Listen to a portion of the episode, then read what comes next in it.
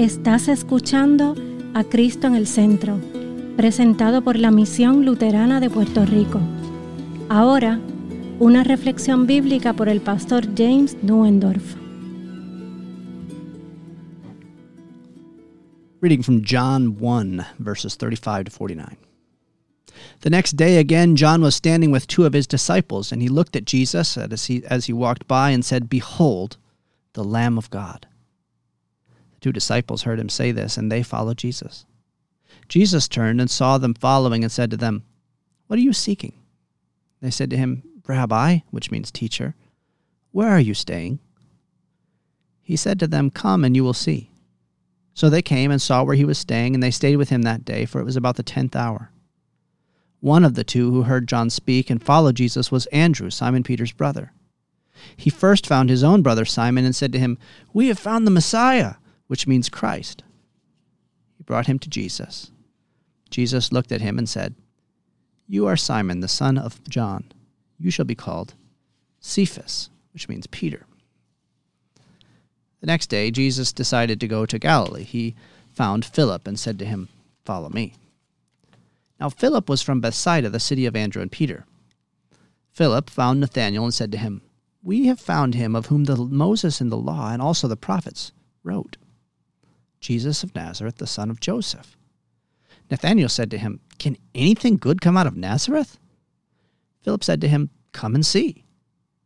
Jesus saw Nathanael coming toward him and said of him, Behold, an Israelite indeed, in whom there is no deceit. Nathanael said to him, How do you know me? Jesus answered him, Before Philip called you, when you were under the fig tree, I saw you. Nathanael answered him, Rabbi, you are the Son of God. You are the King of Israel. Jesus answered him, Because I said to you, I saw you under the fig tree, do you believe? You will see greater things than these. He said to him, Truly, truly, I say to you, you will see heaven opened, and the angels of God ascending and descending on the Son of Man.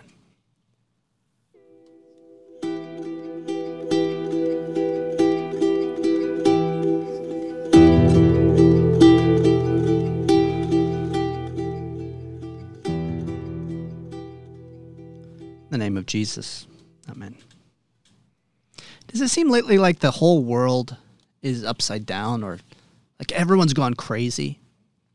I'm sure that you've noticed it too. We don't know anymore which direction to turn, what to believe, how to behave, what the purpose of our lives are. Families are broken everywhere, cities are falling apart everywhere we look. We see death and depression and all of the the cursed effects of sinfulness. It seems like when you look out into the world, all that we can see is brokenness. Of course, it's easy to see the sins that have been committed against us. We can stay up all night thinking of the horrible things that, that other people have done. We lay in our beds and we think, What have I done to deserve any of this? Where is the justice? What am I supposed to do about this? It's not my fault that I was born into a world like this.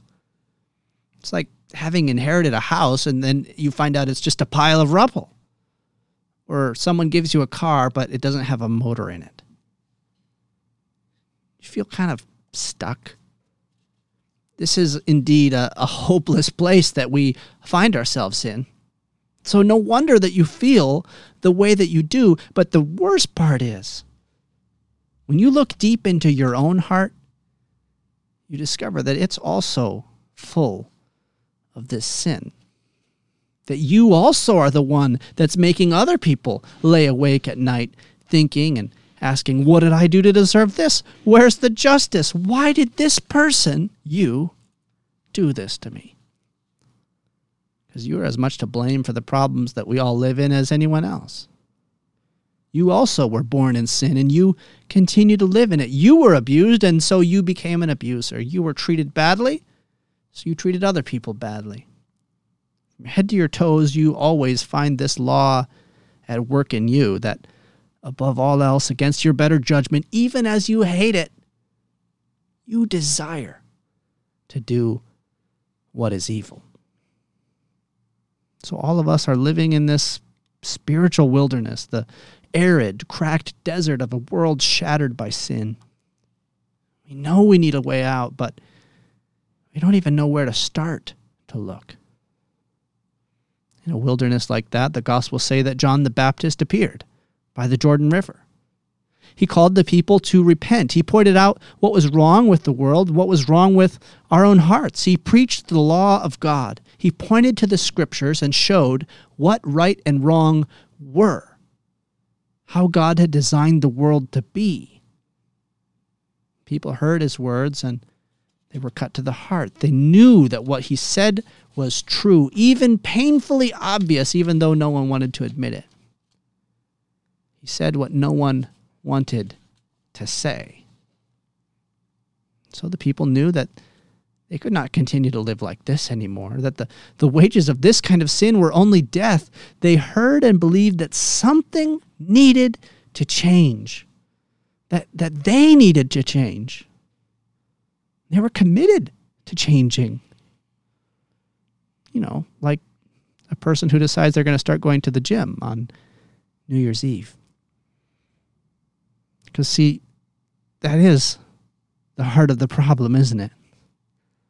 The change that's needed to achieve the world that we ought to have is not something that any of us are even capable of accomplishing. In fact, not a single person who has ever tried to do it has ever managed it. Read the scriptures. Every single one of these saints is a complete disaster. And if Moses and Abraham and Jacob and David are all complete screw ups, where do you think that you would fall on that list? It doesn't seem to stop us from trying, does it? Hasn't stopped us from thinking that trying to be a better person is the point of going to church and of reading the scriptures. For, for most people today, this is exactly what we have made of God's Word. If you ask most people what the Bible is about, the answer that they will give you is that it is a book that tells you how to live. That the Bible is a book about how to be a good person. That the Bible is a book that tells you what God wants for your life. You know, the truth is, although it tells you these things, you can't actually do them or live up to them. You don't actually want to. The truth is that the more you study and understand this book, the more aware you will be of just how far short you have fallen of what God designed you to be. It's a road that when you start walking it, you find the goal and the distance somehow farther and farther away the more you walk towards it. The longer you listen to John the Baptist preaching, the more you will realize how impossible it is for you to ever be called good the more you study the law of God, the more you will despair of your ability to come even close to keeping it. Anyone who tells you otherwise doesn't know God or His Word. Don't be fooled by the fact that they call themselves teachers or pastors. That's not what the Bible says. When you read the Bible as a book of rules or as a, a book of instructions about how to live, then that book, this Bible, will become for you a terrifying thing. It will beat you up, leave you for dead in the ditch. It will be the book that kills you, that drives you down into the pit, the voice that says you are dust and to dust you will return. You will hate the Bible.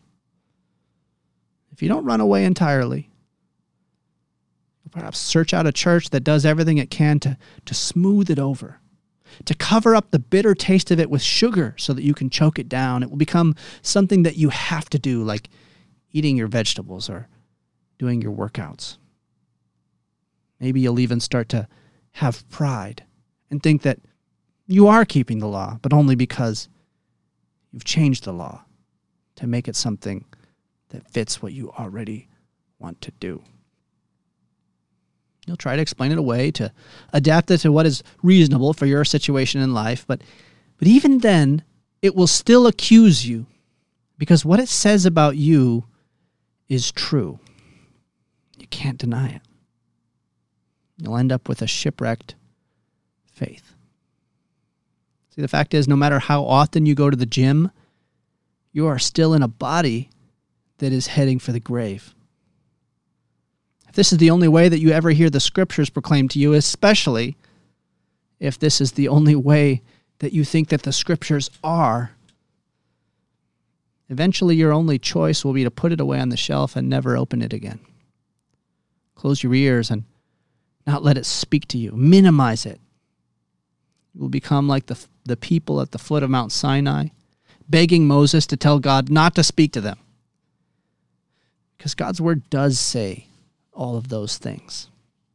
But that is not what it is about. The Apostle John's Gospel tells us that Jesus came to where John was preaching and baptizing in the wilderness, and when he drew near, John cried out to his disciples, Behold, the Lamb of God who takes away the sin of the world. Here's the key Here's something more than the preaching of the law. Here is more than pointing at a problem. John the Baptist points his finger at the solution. So, two of his disciples, young men who are probably less than 20 years old, maybe even as young as 15, according to the customs of the day, they turn and go to Jesus. Jesus asks them, What are you seeking? Do they even know? What is it that they are seeking? A way out? The answer to the question? I guess every question since the fall of man into sin. What do we do about all of this? We cannot save ourselves, if the Bible is not a book about how we can obey and please God, then, then what is it about? What does God want from us? What, what can be done about the fact that we can't provide it? Where are you staying? They ask him. Where can you be found? Where is this answer that John the Baptist, our teacher, is pointing us to? John doesn't say to them, Come back when you're older and I'll teach you. He doesn't say, Go ask John or go finish school and then you can start following me. He doesn't even say, Come back tomorrow morning. See, even though it's already late in the evening, what John calls the, the 10th hour, Jesus says immediately, right now, Come and you will see. Is that a command or, or a promise? Is Jesus telling them which hotel he's staying at, but doesn't know how to explain how to get there? Or, or is it there something more here? And is this invitation, this, this promise for you also? Come and you will see. Where is the answer to the big question? Where is the Christ, the one who is sent to save us from this ruin, to be found? Philip gives us the answer that he must have heard that very night. Because look what he tells his friend Nathanael. We have found him of whom Moses in the law and also the prophets wrote, Jesus of Nazareth, the son of Joseph. So, where was Jesus to be found? Which hotel was it? In every page of the Holy Scriptures. What is the Bible about? It is about Jesus the Christ the Lamb of God who takes away the sin of the world. This book will kill you, and this book will make you alive. If you want to find Jesus, this is where you will find him. From Genesis to Revelation, every word in this book is pointing to Jesus. Every story, every prophecy, every event, every teaching, it is all about Jesus, who is the Christ, the Word made flesh. It's all about Christ for you. Who comes down into the pit and brings you out, who grabs you by the hand, raises you from the dead. What you have been missing, what you have been searching for, everything is in Jesus all along. We found him. No, he found us. This is why he has brought you here to listen to this. Because this is where Jesus is. In this series, we are going to be going through the entire Old Testament, every single book of the Old Testament scriptures. We're going to be seeing how everything is about and has always been about Jesus. So, dear friends, join me also in asking, Rabbi, where are you staying? Bring all your friends. We found him. Right in front of us all along. He is staying in the scriptures. I will take you to him because it isn't me, but Jesus who is inviting you. Come. And you will see. Amen.